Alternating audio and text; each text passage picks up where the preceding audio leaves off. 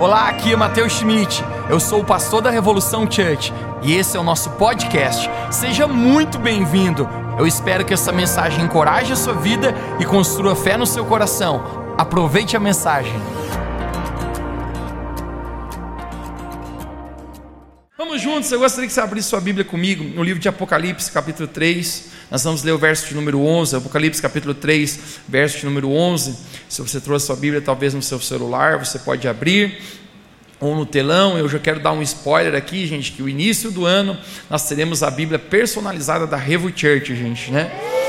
E todos nós passaremos a vir com a Bíblia em papel para a igreja, né? Vai ser uma Bíblia assim, é, diferentona, bonita, né? E quando começar, todo mundo vai ler a Bíblia assim. Tô, vai dar para fazer um Reels bacana, gente. Tô brincando. Apocalipse 3:11 diz assim: Vamos juntos. Palavras do próprio Jesus: Eis que venho sem demora. Guarda o que tens, para que ninguém tome a tua coroa. Quero ler mais uma vez. Eis que venho sem demora. Guarda o que tu tens, para que ninguém tome a tua coroa. Eu quero compartilhar contigo hoje a respeito de guarda o que tu tens. Guarda o que tu tens. Diga para alguém perto de você, diga guarda o que tu tens. Feche seus olhos, vamos orar. Espírito Santo, eu oro pelo agir da tua palavra hoje aqui. Eu oro pela ação do teu Espírito Santo e hoje eu oro que o Senhor possa falar poderosamente com a gente. Eu oro por aquela palavra, Deus, que é personalizada em nosso coração.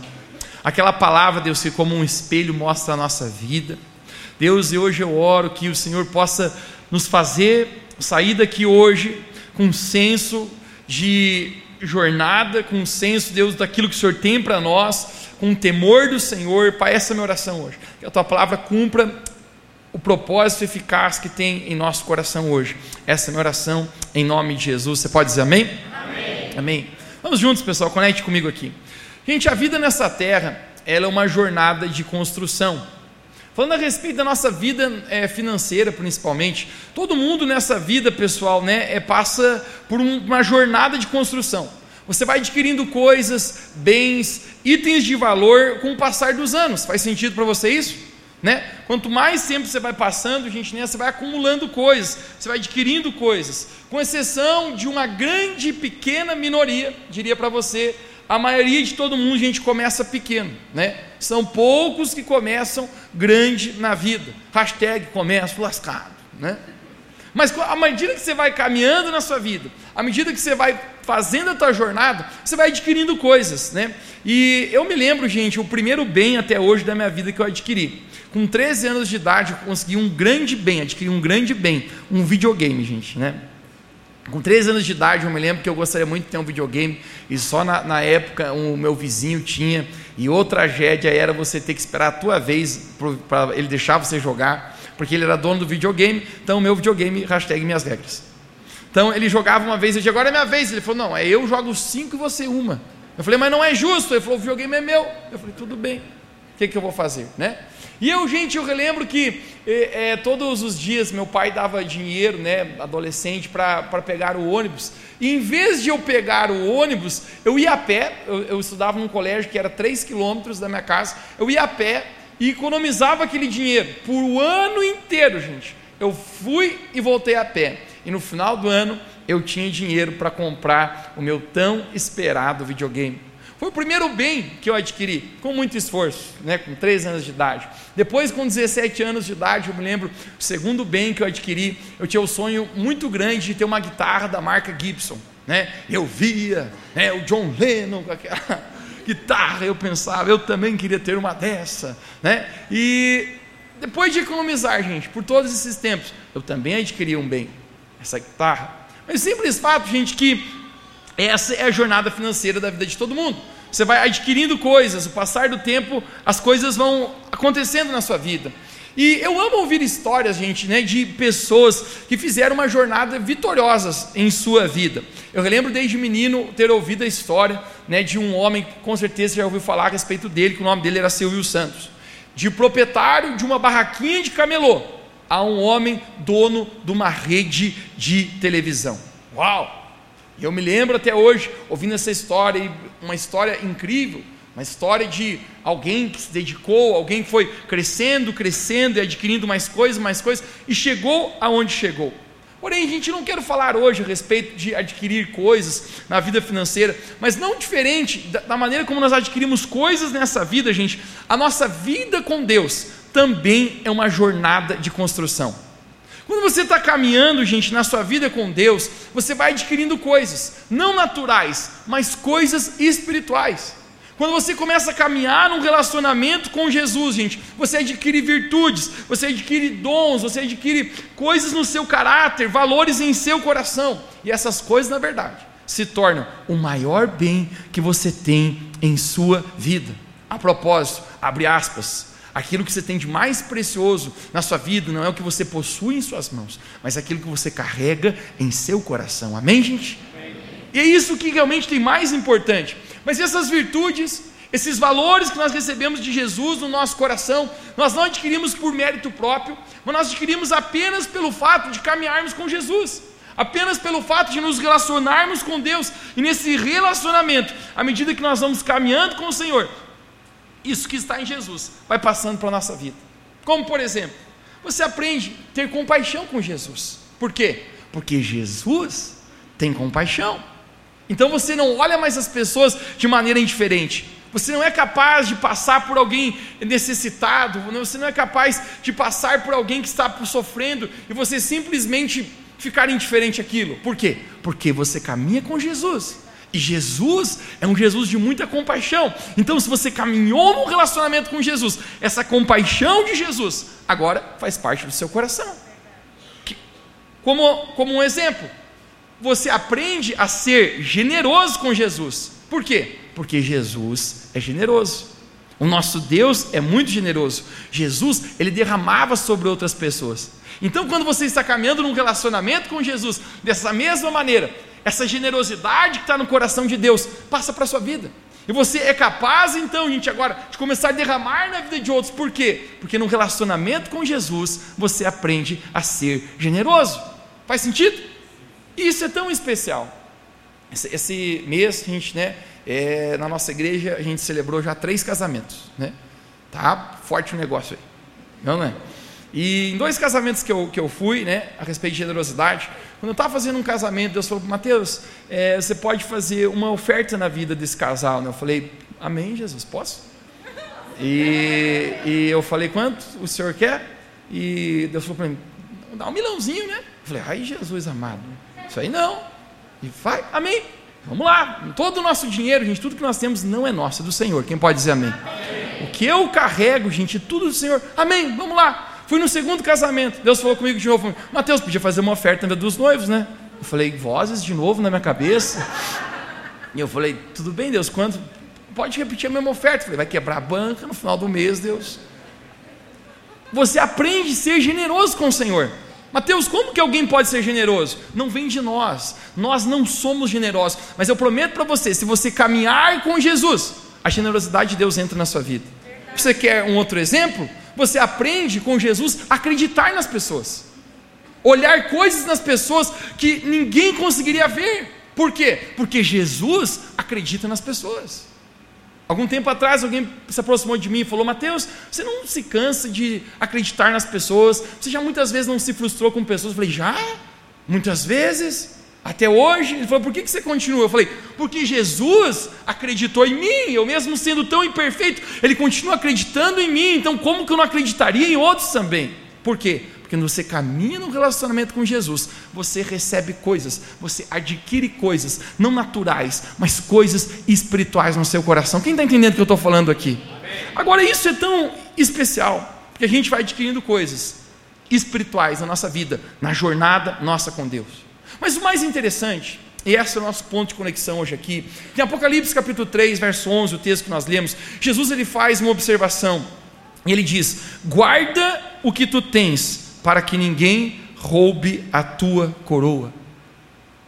Jesus ele faz uma advertência, ele fala: guarda o que tu tens, para que ninguém roube a tua coroa. Mas eu quero destacar, gente, aqui hoje, o significado de coroa. Mateus, como assim? O que, que significa essa coroa, o qual Jesus ele estava falando? Gente, a coroa, né, no tempo do, daquele tempo, como eles estavam, gente, a coroa significava um prêmio. Quando alguém ganhava uma competição, o prêmio era, um, era uma coroa. A coroa era um reconhecimento ou uma recompensa por alguém ter feito algo. E Jesus, em, em Apocalipse capítulo 3, 11, ele está dizendo: guarda o que você tem, para que ninguém roube a tua coroa. E é interessante que Jesus, ele menciona isso e ele faz uma relação entre duas coisas. Jesus ele relaciona essa coroa com a sua segunda vinda. Note, Jesus fala: guarde o que tu tens, para que ninguém roube a sua coroa. A coroa é um prêmio.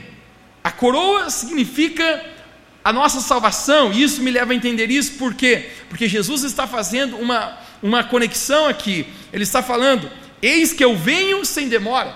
Quando Jesus fala eu venho sem demora, ele está falando da sua segunda vinda. A primeira vinda, Jesus veio, a propósito, João capítulo 3, 16, porque Deus amou o mundo de tal maneira e enviou o seu Filho. Essa foi a primeira vinda de Jesus a esse mundo. A propósito, quantos creem que Jesus já veio a esse mundo e morreu por nós naquela cruz? Essa foi a primeira vinda. E agora Jesus está dizendo: Eis que eu venho sem demora. Ele está falando da sua segunda vinda agora. E ele diz: Guarda agora o que tu tens, para que ninguém roube a tua coroa. Jesus relaciona a coroa com a sua segunda vinda. O que me leva a crer, gente, que Jesus está falando a respeito da própria salvação, que essa coroa o qual Jesus menciona é a própria salvação. O apóstolo Paulo também, quando ele está escrevendo para o seu discípulo Timóteo, na carta de 2 Timóteo, verso 4, capítulo 4, verso 8, ele também faz essa mesma relação entre uma coroa e a segunda vinda de Cristo. E nós vamos ler juntos agora, por favor, vamos ler juntos aqui em 2 Timóteo, verso, capítulo 4, verso 8. Eu quero mostrar para você a, a, correlação que o apóstolo Paulo fala, e isso é muito semelhante às palavras de Jesus também, do livro de Apocalipse. Ele diz assim: Agora me está reservada a coroa da justiça. Alguém diga comigo: a coroa da justiça. Que o Senhor, justo juiz, me dará naquele dia. Mateus, que dia é esse? O dia da volta de Cristo. Vocês conseguem ver? O apóstolo Paulo está dizendo: existe uma coroa que me será dada naquele dia. Esse dia é o dia da volta de Jesus. Ele diz: Mas não somente a mim, a todos aqueles que também amam a vinda de Cristo, todos esses também receberão essa coroa. Agora Jesus está dizendo em Apocalipse 3,11: Eis que eu venho sem demora, guarda o que tu tens. O apóstolo Tiago também menciona essa mesma coroa. Em Tiago capítulo 1, verso 12, ele diz: Feliz o homem que persevera na aprovação, porque depois de aprovado receberá a coroa da vida que Deus prometeu àqueles que o amam. Essa coroa é um prêmio, é uma recompensa, é a própria salvação na segunda vinda de Cristo. Agora o que me chama mais atenção, e é para aqui onde nós vamos dirigir a nossa mensagem hoje, é a advertência que Jesus faz à sua igreja. Ele diz: guarda o que tu tens. Você pode dizer comigo, diga, guarda, guarda. o que tu tens. Jesus diz: guarda o que tu tens. Ele não está falando das, das posses físicas suas, mas ele está falando daquilo que você recebeu no teu relacionamento com Deus. Lembra que eu estava falando contigo agora mesmo? Coisas que você recebeu de Jesus por caminhar com Ele? Quando você está caminhando com Jesus nesse relacionamento, Ele foi depositando um bom depósito na sua vida, e agora Ele está dizendo: guarda o que tu tens, para que ninguém tome a tua coroa. Em outras palavras, está dizendo para que você não perca a recompensa da salvação. Em outras palavras, gente, isso é uma advertência do próprio Jesus, para que nós possamos manter aquilo que Deus colocou na nossa vida e nós não perdermos aquilo que nós temos. Ele fala: guarda o que tu tens. E eu quero falar, gente, hoje, a respeito de três coisas que nós precisamos guardar na nossa vida, para que a gente não perca, para que a gente também não perca dessa maneira a nossa coroa, a salvação que nos está proposta. Quem pode dizer amém aqui? Amém. E a primeira coisa que eu quero falar contigo, gente, guarde a sua pureza e a sua santidade. Guarde a sua pureza e a sua santidade.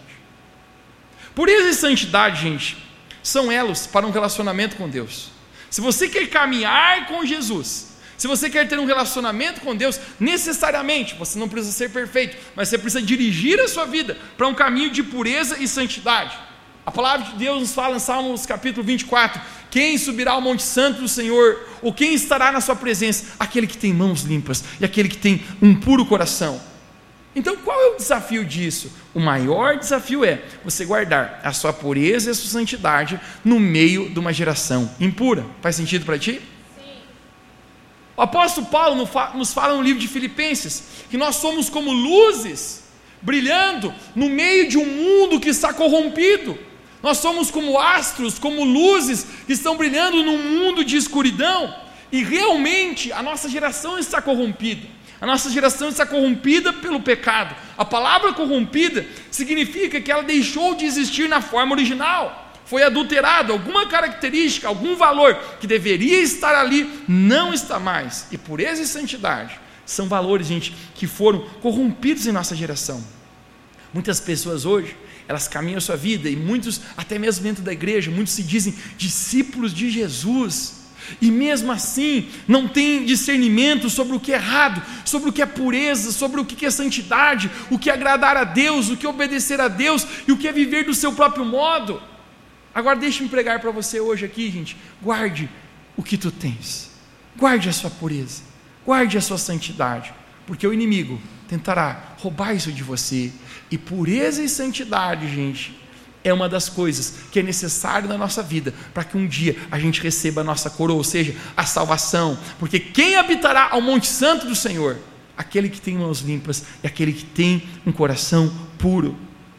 Deixa eu perguntar para você: como está a sua pureza em seus pensamentos? Como está a sua pureza em seus relacionamentos? Como está a sua pureza em seus olhos? Quando nós encontramos Jesus, acontece algo no nosso espírito, gente. Isso significa o quê? O nascer de novo. Os nossos olhos espirituais foram abertos. O batismo nas águas é um símbolo desse novo nascimento. Porque antes eu e você caminhávamos a nossa vida do nosso próprio jeito, da nossa própria maneira. Mas quando você se encontra com Jesus, um estralo acontece no teu espírito, e você, os olhos se abrem, e você pode falar como aquele cego das escrituras que diz: tudo que eu sei, que eu era cego, mas agora eu vejo. Agora eu consigo ver a verdade do Evangelho. Agora eu consigo ver que a minha vida não é para mim, mas a minha vida é para a glória de Deus. Isso chama o que, gente? Um novo nascimento. Quando você tem um novo nascimento, acontece, gente, um processo de uma santificação inicial na tua vida. Mateus, o que é isso? Você não quer mais viver a tua vida por pecado. Você quer viver a sua vida para a glória de Deus. Quem aqui nasceu de novo diz amém onde você está. Não significa que você não tem tentações, que você ainda não tem lutas com sua carne, com o seu pecado, com, com, com as circunstâncias ao redor, mas significa uma decisão no teu coração e dizer: cara, o viver que eu tenho hoje, eu não vivo mais para mim, eu vivo para a glória de Deus. Eu estou caminhando a minha vida, não mais na direção do pecado, não mais na direção desse mundo, mas eu estou caminhando a minha vida para honrar ao Senhor. Essa foi a santificação inicial. Coisas que antes para você faziam sentido, você diz: não, não quero mais isso na minha vida. Porém, aqui é o momento que depois do novo nascimento entra a segunda etapa, que é o processo de santificação. Você pode dizer comigo, diga processo de santificação. Mateus, o que é o processo de santificação? Gente, essa é a estação que todos nós estamos, onde Deus, gente, vai purificando as nossas vidas. Onde tem coisas no meu coração, no teu coração, gente, que precisam ser purificadas. A palavra de Deus fala: assim como a prata, o crisol prova a prata e o fogo prova o ouro, Deus ele prova os corações.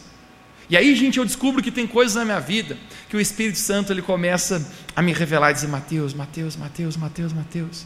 Isso aqui eu quero santificar na sua vida. Mateus, a maneira como você pensa, eu quero santificar esses pensamentos na sua vida. Mateus, a maneira como você é, se comporta, esse comportamento eu quero transformar, eu quero santificar na sua vida. E o meu sim, e o teu sim é esse processo de santificação, é o que faz nós guardarmos a nossa pureza e santidade é onde nós nos abrimos para Deus, e essa santificação, gente, ela vai acontecendo na nossa vida a ponto que a gente vai ficando cada vez mais parecido com Jesus. Quem pode dizer amém aqui?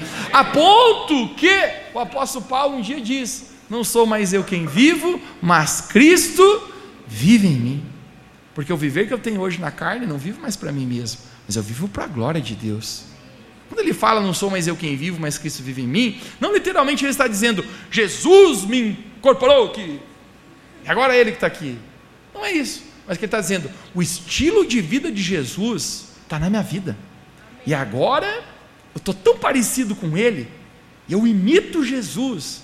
E ele é capaz de dizer: Você diz, meus imitadores, assim como eu sou imitador de Jesus.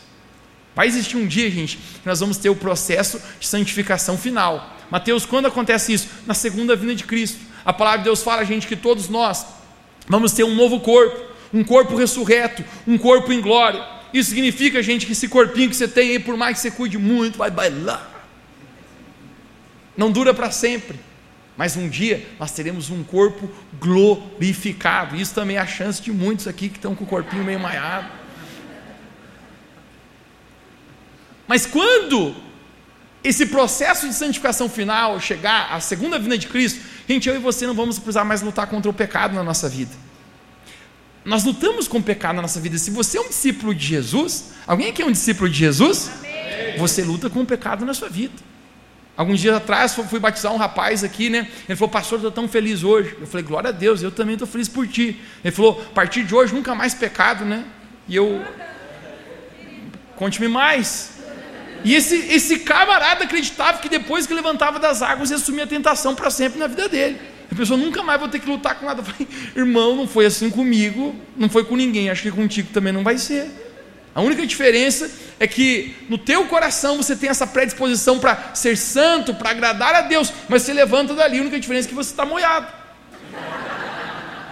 Mas a tua carne ainda quer ir oposição a Deus.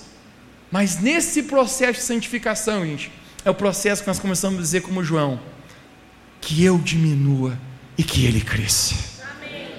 Que não seja a minha vontade, mas seja a vontade de Deus na minha vida. Jesus ele está dizendo na carta em Apocalipse, ele está dizendo: guarda o que tu tens, para que ninguém roube a tua coroa. E hoje então está sendo pregado um evangelho adulterado. O evangelho que diz para você: não, você pode servir a Jesus, ser um discípulo de Jesus e viver de qualquer maneira, fazer de qualquer maneira, do teu próprio jeito. Gente, falar para você: se você quer guardar, se você quer receber a coroa da vida, você precisa guardar a sua pureza e a sua santidade. Você precisa no seu coração dizer: Deus, eu não vou deixar que ninguém roube isso de mim. Quem pode dizer um amém aqui? A segunda coisa, gente, guarde a sua integridade. Diga bem alto comigo, diga integridade. integridade. E é incrível isso que eu vou falar para você hoje aqui. A palavra integridade, gente, né, ela deriva da palavra inteiro. Significa a respeito que o meu caráter é apenas um, ele não tem partições. Eu sou, quando eu sou íntegro, eu, eu sou apenas um o tempo inteiro. E integridade, gente, é um núcleo do caráter. A integridade gente, significa que você faz certo custe o que custar, esteja olhando quem estiver olhando ou não. Agora, o mundo, gente, aprova um homem pela sua representatividade, mas Deus aprova um homem pela sua integridade. Tem só uma coisa, gente, que impressiona Deus nessa vida: não é a conta bancária, não são os talentos, não são os dons, só tem uma coisa que a gente chama a atenção de Deus: se chama integridade. E ter um caráter íntegro, gente, diante de Deus, significa que você tem os valores da palavra de Deus e que a sua vida você conduz pautada nesses valores. Significa que você tem os mandamentos da palavra de Deus, você observa a lei do Senhor e você diz: a minha vida eu conduzo debaixo daquilo que Deus fala, essa é a minha integridade, é o que é certo diante do Senhor. Agora conecte-se agora, gente necessário é guardar a integridade do seu coração. Porque se você não guardar a sua integridade, você pode corromper o seu caráter. Eu quero que a gente discorrer um pouquinho a respeito do processo de, de desgeneração e o processo muitas vezes de corromper o caráter e a integridade. Em 2 Samuel capítulo 11 nos narra, gente, um, um, um fato muito triste na vida do rei Davi. O rei Davi, gente, foi um homem que foi chamado segundo o coração de Deus. Eu acho talvez o maior elogio que alguém em toda a Bíblia recebe. Um homem segundo o meu coração. A propósito, Deus não mediu elogios para Moisés. Deus chamou Moisés de amigo, alguém que fala face a face comigo. Mas uau, chamaram um homem de segundo meu coração, vamos traduzir, um homem que tem um coração parecido com o meu. Eu acho incrível. Mas em 2 Samuel capítulo 11, a gente nos dá um fato muito triste da vida de Davi. A palavra de Deus nos conta que no período que os reis deveriam ir para a guerra, Davi não foi. E quando Davi não vai para a guerra, ele não está no lugar onde Deus chamou ele para estar. Observe algo, gente, aqui nessa vida. Nunca esteja fora do lugar onde Deus chamou você para estar.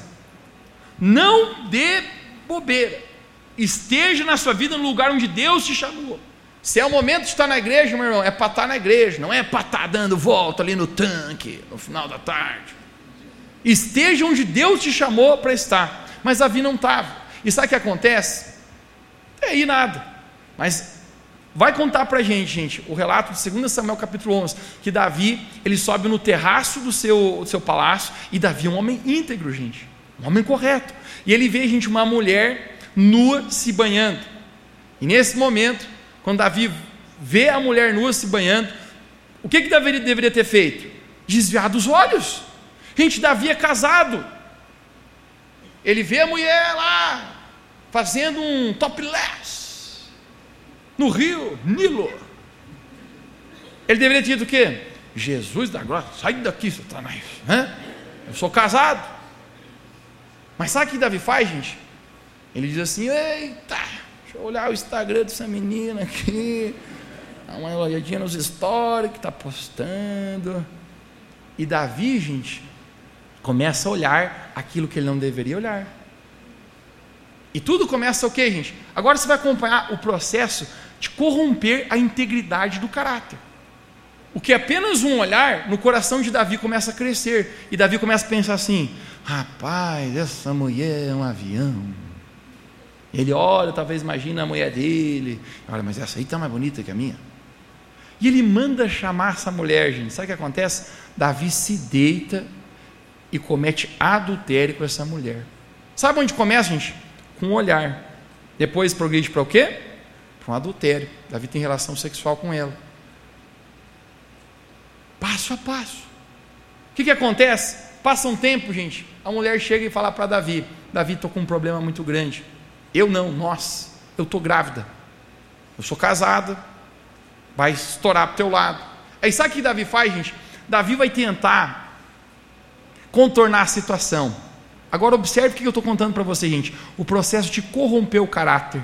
Primeiro, gente, é o que? Olhar o que não deveria. Segundo, Davi se deita com a mulher. E agora o que, que Davi faz? Vai tentar manipular, tentar mentir.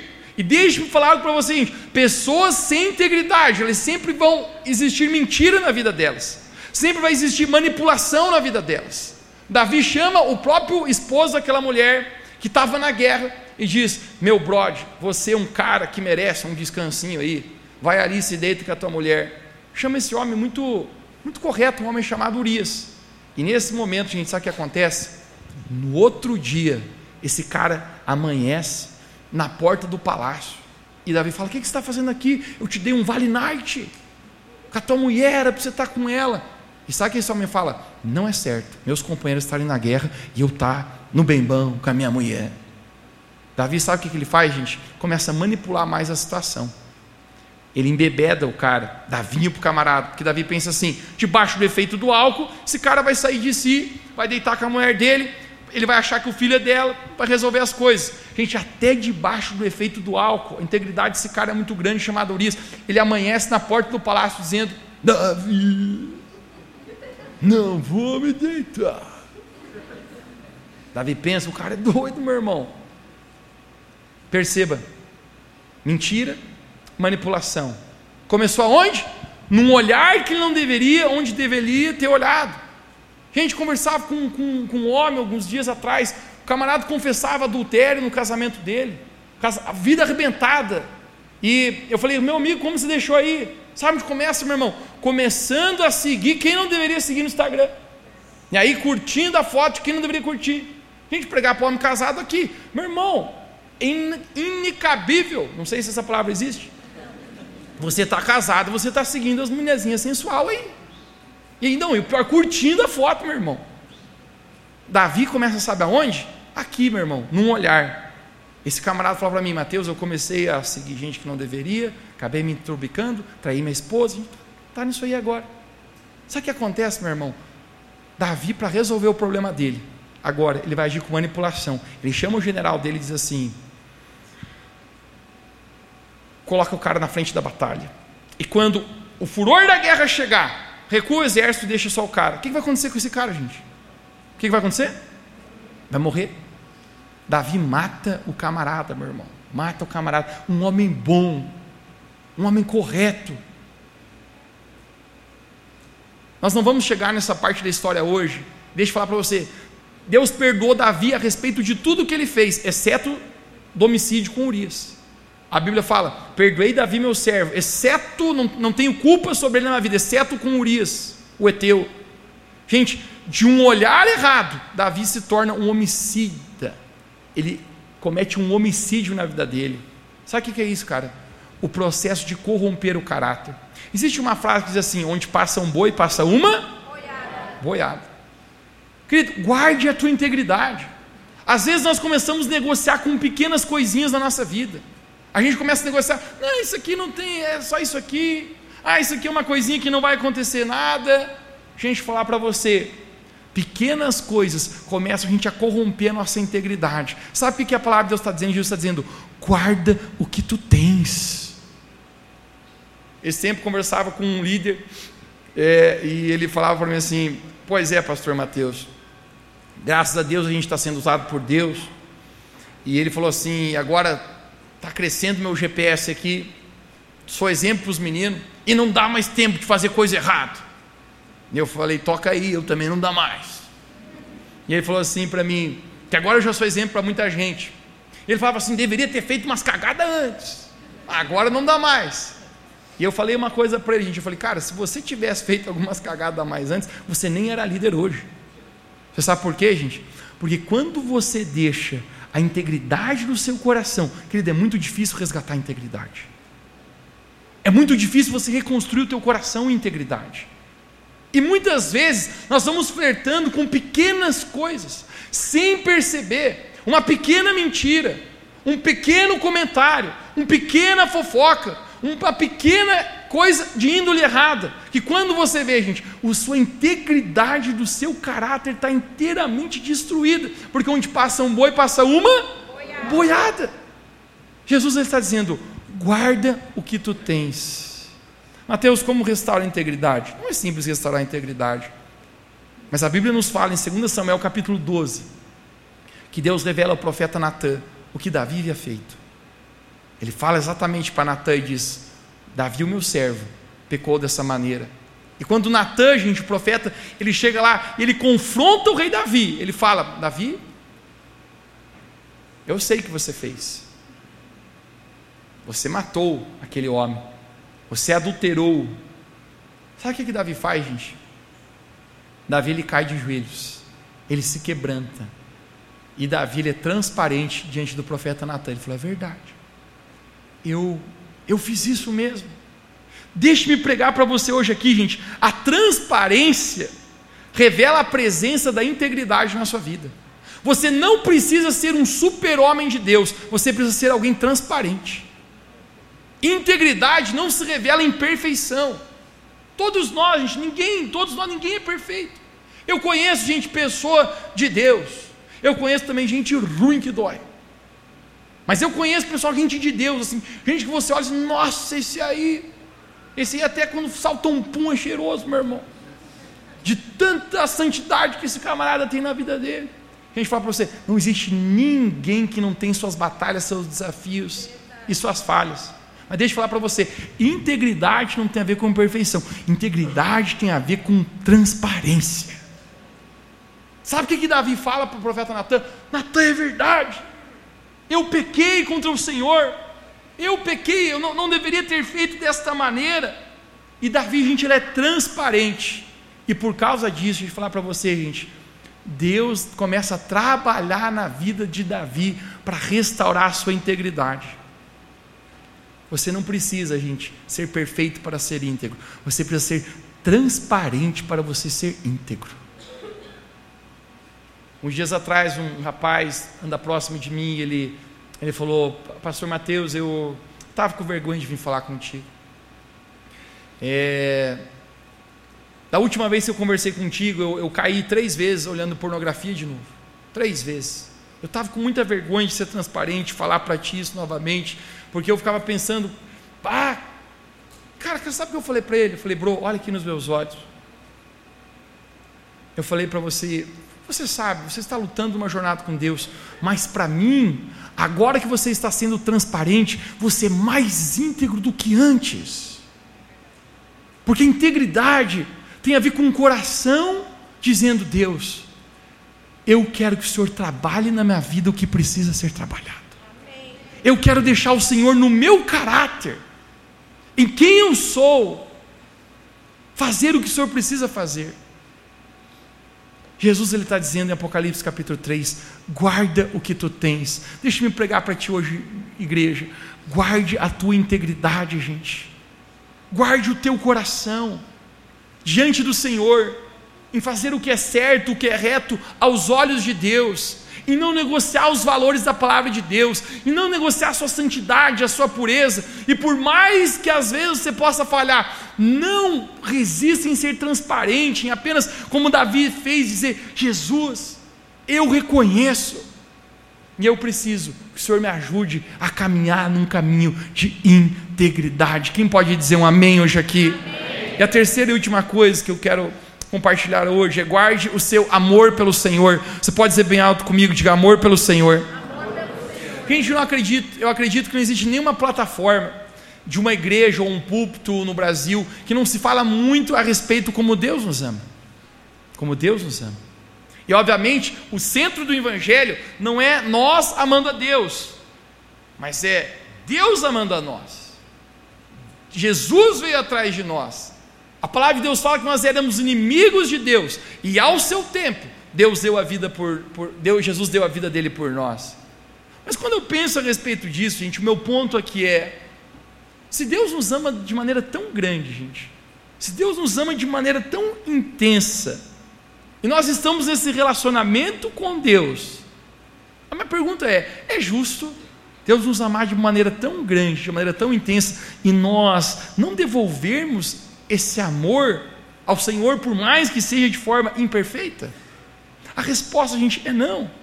O apóstolo Paulo fala em 1 Coríntios capítulo 16, verso 22, se alguém não ama o Senhor, seja anátema. Mateus, o que significa a palavra anátema? Abominável. Em outras palavras, ele está dizendo assim: ó, se alguém está com, caminhando com Jesus, mas não está amando a Jesus, isso aqui é uma coisa abominável. É a mesma coisa que alguém está casado com outra pessoa, gente por interesses, sem existir um amor genuíno. Agora, a maneira que a palavra de Deus fala para a gente, o primeiro e maior mandamento de como nós deveríamos se relacionar com Deus, como deveria ser o nosso amor com Deus, a palavra de Deus nos fala: amarás, pois, o Senhor teu Deus de todo o teu coração, de toda a tua força, de toda a tua alma, de todo o teu entendimento. Está falando, gente, a respeito de um nível de intensidade Agora minha pergunta é: se esse é o maior e o primeiro mandamento, gente, por que muitas vezes se fala tão pouco sobre isso? Porque muitas vezes nós não estamos medindo o tamanho do nosso amor por Jesus. Em Apocalipse capítulo 2, gente, essa é a última coisa que eu vou falar hoje aqui. Jesus, ele, hashtag, faz um, uma carta sincera. Jesus, ele abre o coração e ele fala algumas palavras para a igreja de Éfeso, e eu quero ler com você isso junto, Apocalipse capítulo 2, versos 2 a 5. Olha as palavras de Jesus, ele fala: Eu conheço as tuas obras, tanto o teu labor como a tua perseverança, e que não podes suportar homens maus, e que puseste à prova os que de si mesmos se declaram apóstolos e não são e achaste os mentirosos, e tens perseverança, e suportaste provas por causa do meu nome, não te deixaste esmorecer. Tenho, porém, contra ti que abandonaste o teu primeiro amor. Alguém você pode dizer bem alto comigo, diga, o teu primeiro amor. Lembra-te, pois, de onde caíste, arrependa-te, volta à prática das primeiras obras. E se não, eu venho e te moverei do teu lugar e do teu candeiro, caso não te arrependas. Gente, aqui é uma carta aberta de Jesus para uma igreja que estava na cidade de Éfeso. E é interessante, gente, Jesus ele começa elogiando essa igreja. Jesus ele começa falando a respeito de muitas coisas, que eu vou ser sincero para ti, gente, coisas de para tirar o chapéu, vamos, vamos agir. Jesus ele começa dizendo: Eu conheço as tuas obras. Supostamente, talvez ele estava falando a respeito do serviço que eles faziam para Deus. Jesus está dizendo: Gente, eu sei o quanto vocês se dedicam, eu sei o quanto vocês não medem esforços. Jesus chega a mencionar a palavra labor. A palavra labor, gente, é mais do que uma obra, é, é um sacrifício demasiado. É até como um sacrifício penoso. E Jesus está dizendo assim: ó, eu conheço isso. Eu conheço que você tem servido, eu conheço que você tem sacrificado. Jesus fala a respeito da perseverança. Jesus fala: Eu tenho visto que vocês são perseverantes, que vocês não podem suportar homens maus. Jesus começa a falar: Eu tenho visto que vocês têm suportado provas por causa do meu nome. Eu sinceramente acredito que talvez até perseguições por causa do nome de Jesus. E Jesus ainda elogia dizendo: E você não se deixou esmorecer. A propósito, uma qualidade que é rara hoje em dia. Pessoas, meu irmão, que caminham com Deus, e não importa a circunstância, o camarada não se deixa esmorecer. Ele continua firme. Mas de repente, em Jesus, ele se vira e Jesus fala: Mas eu tenho contra ti algo. Tem algo no meu coração que eu preciso ser sincero contigo. Tu abandonaste o teu primeiro amor. Mateus, o que é o primeiro amor? O nosso primeiro amor por Deus, gente, é quando você se encontra com Jesus. Isso é tão, tão romântico, isso é tão incrível. Eu me batizei com sete anos de idade. Foi quando eu aceitei Jesus como meu Senhor e Salvador. Eu entreguei minha vida para Jesus. Mas eu, eu sempre falo que o meu primeiro amor pelo Senhor, gente, foi quando eu tinha 11 anos de idade, ainda era menino. Eu relembro, gente, que eu entrava no meu quarto, eu abria minha Bíblia, eu começava a ler aquela Bíblia, cara. Mas não era apenas uma leitura dizendo, vamos lá, eu preciso ler a Bíblia. Me falaram que eu preciso fazer o devocional. Falaram que se eu não fazer isso. Não! Cara, sabe aquele desejo que você tem de ler a palavra do Senhor? Eu lia minha Bíblia, aquela palavra falava comigo. Eu lembro lendo os primeiros quatro é, livros do Novo Testamento. Mateus, Marcos, Lucas e João, os evangelhos, lendo sobre as histórias de Jesus, era como se eu fosse transportado para aquele lugar. E Jesus falava comigo, e eu orava, e esse é o primeiro amor, você está apenas apaixonado por Jesus. E deixe-me pregar para ti, igreja. Nós fomos chamados para viver esse nível de intensidade pelo Senhor. Obrigado pelos sua mente, asmado hoje aqui. Mas você já não viu, gente, como é tão claro e tão normal muitas vezes gente, o nosso relacionamento com Deus cair na mesmice? Quando o nosso relacionamento, gente, muitas vezes perde essa intensidade e se torna uma coisa fria, ou só na obriga, obriga você entendeu a palavra? Obrigatoriedade. Meu irmão, o momento de a gente vir para a igreja, cara, tem que ser o momento mais extasiante da tua vida, onde você está indo lá, não para se encontrar com pessoas, mas eu estou indo lá para a casa de Deus. O momento que você entra no teu quarto para orar, para ler a Bíblia, tem que ser o momento, eu vou estar com Deus agora. E eu não estou pregando para você que não tem momentos que você faz na disciplina teu devocional. Mas a gente falar para você, precisa ter aquele primeiro amor no teu coração. Deixa eu falar para você, gente, guarda o que tu tens, não perca o teu amor, não perca a tua paixão. E tem coisas, pessoal, na nossa vida. O amor, dizem que o amor é como um fogo, é como uma fogueira que se você não coloca lenha naquela fogueira, o fogo vai vai apagando. Vai apagando. Eu tenho conversado, gente, com muitas pessoas que falaram, Mateus, eu simplesmente parei de botar lenha na fogueira, no meu relacionamento com Deus, eu senti que foi esfriando, esfriando, esfriando. Eu tenho comigo, gente, algo aqui, olhe para mim, que de tempos em tempos você tem que fazer uma loucura de amor por Jesus. Alguém já fez uma loucura de amor? Um desafio de amor? De tempos em tempos, bro, você tem que fazer uma coisa doida, bro. Você tem que fazer um dia que você vai orar por 10 horas seguidas. Eu vou ler 10 horas seguidas dessa Bíblia. Eu vou fazer esse propósito sete dias e vou buscar Deus como nunca. Sabe o que é isso, gente? Colocar lenha na nossa fogueira por Deus. Porque se você não alimenta esse amor, é tão incrível que o nosso relacionamento com Jesus, gente, ele é comparado à figura de um noivo com uma noiva. Um relacionamento, um casal. E todo mundo sabe, gente, né? Você é casado, por exemplo, aqui, você sabe que se você não plantar as sementinhas, gente, em algum momento para de nascer frutos. Talvez você pensaria, Mateus, é necessário os homens darem flores para as mulheres? As mulheres respondem: Sim. É, eu vou dizer para você, não é que é obrigatório, mas elas mesmo falaram, é necessário. Tá, Mateus, e se não der, vai acontecer alguma coisa? Não. Quando você casou, a tua falou, eu prometo dar flores para você a vida inteira. Não, não tem promessa nenhuma de flor. Mas se você não der uma florzinha, meu irmão, uma hora tua mulher te olha assim, Sim ou não? Vamos deixar os homens responder? É necessário a mulher fazer um bolinho de fubá, tico-tico no fubá? É? Os homens, sim, sim, sim, sim. Meu irmão, não é obrigatório a mulher esperar com um bolinho, não é? Não é obrigatório, por quê? Quando você casou, não tinha um contrato lá, prometo fazer bolo de fubá e de cenoura para você. Mas quando o camarada chega em casa, tem um bolinho no fubá, meu irmão cara fica louco por fubá, eu é não é? Por quê? Porque isso é agradar, cara, isso é amor, isso é atitudes de amor. Sabe meu ponto é aqui, cara? Se a gente começa a caminhar com Jesus só pela obrigatoriedade, a gente para, cara, de agradar ao Senhor. Querido, não deixe ninguém roubar o que tu tens. Jesus fala: volte ao teu primeiro amor. Se arrependa de ter deixado o seu primeiro amor. Querido, eu quero declarar sobre a nossa vida hoje aqui. Guarda o que tu tens. O que que você recebeu de Deus no seu coração e você tem deixado o inimigo roubar? Talvez a sua pureza, a sua santidade, talvez a sua integridade, ou talvez o seu amor pelo Senhor. Sabe a coisa mais incrível sobre uma pessoa, gente, nessa vida? É o quanto ela ama o Senhor.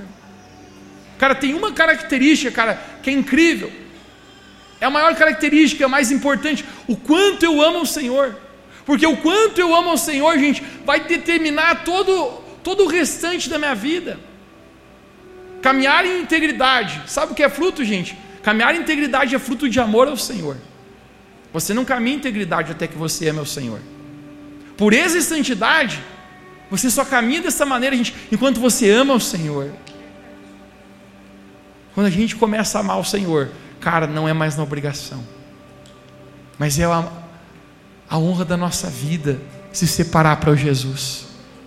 Porque se isso é um elo do nosso relacionamento com Deus, você ama o Senhor. Igreja, eu sinto de despertarmos hoje.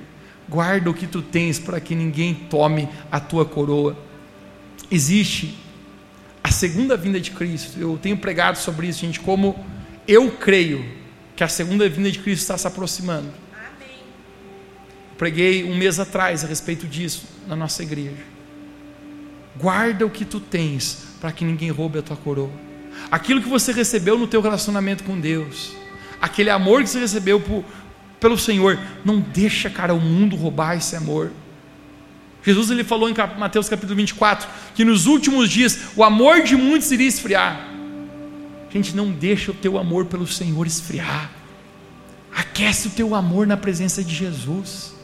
Faz o teu olho brilhar de novo, cara, por, por olhar para Jesus, por falar o nome de Jesus, por estar aqui na presença de Deus. Guarda o que tu tens, para que ninguém tome a tua coroa. Cara, eu, eu creio, é a coisa mais incrível da nossa vida. Será o dia que nós teremos, sejamos na presença de Deus. E nós vamos receber essa coroa. Essa coroa é a recompensa de viver uma vida de fidelidade com o Senhor. Amém. Nós não vivemos para nós mesmos, nós vivemos para a glória de Deus. Nós vivemos para a audiência de um só. Nós vivemos porque os olhos de Deus estão sobre a nossa vida. Passarão os céus e a terra, mas a palavra do Senhor jamais passará. Gente, hoje eu quero tomar essa palavra de Jesus, dizendo: guarda o que tu tens. Eu quero declarar sobre nós aqui, que nós possamos guardar o bom depósito de Deus na nossa vida. Se você recebe essa palavra, você pode dizer amém onde você está. Fica de pé comigo para a gente orar hoje diante do Senhor. Gostaria que você fechasse os seus olhos apenas por um instante. E você, hoje, diante do Senhor, orasse aí onde você está, dizendo: Deus, eu quero guardar o que o Senhor colocou na minha vida. Eu quero guardar a minha integridade, eu quero guardar o meu amor, eu, eu quero guardar, Deus, a minha pureza, a minha santidade. Eu não quero deixar nada e nem ninguém roubar aquilo que o Senhor plantou na minha vida.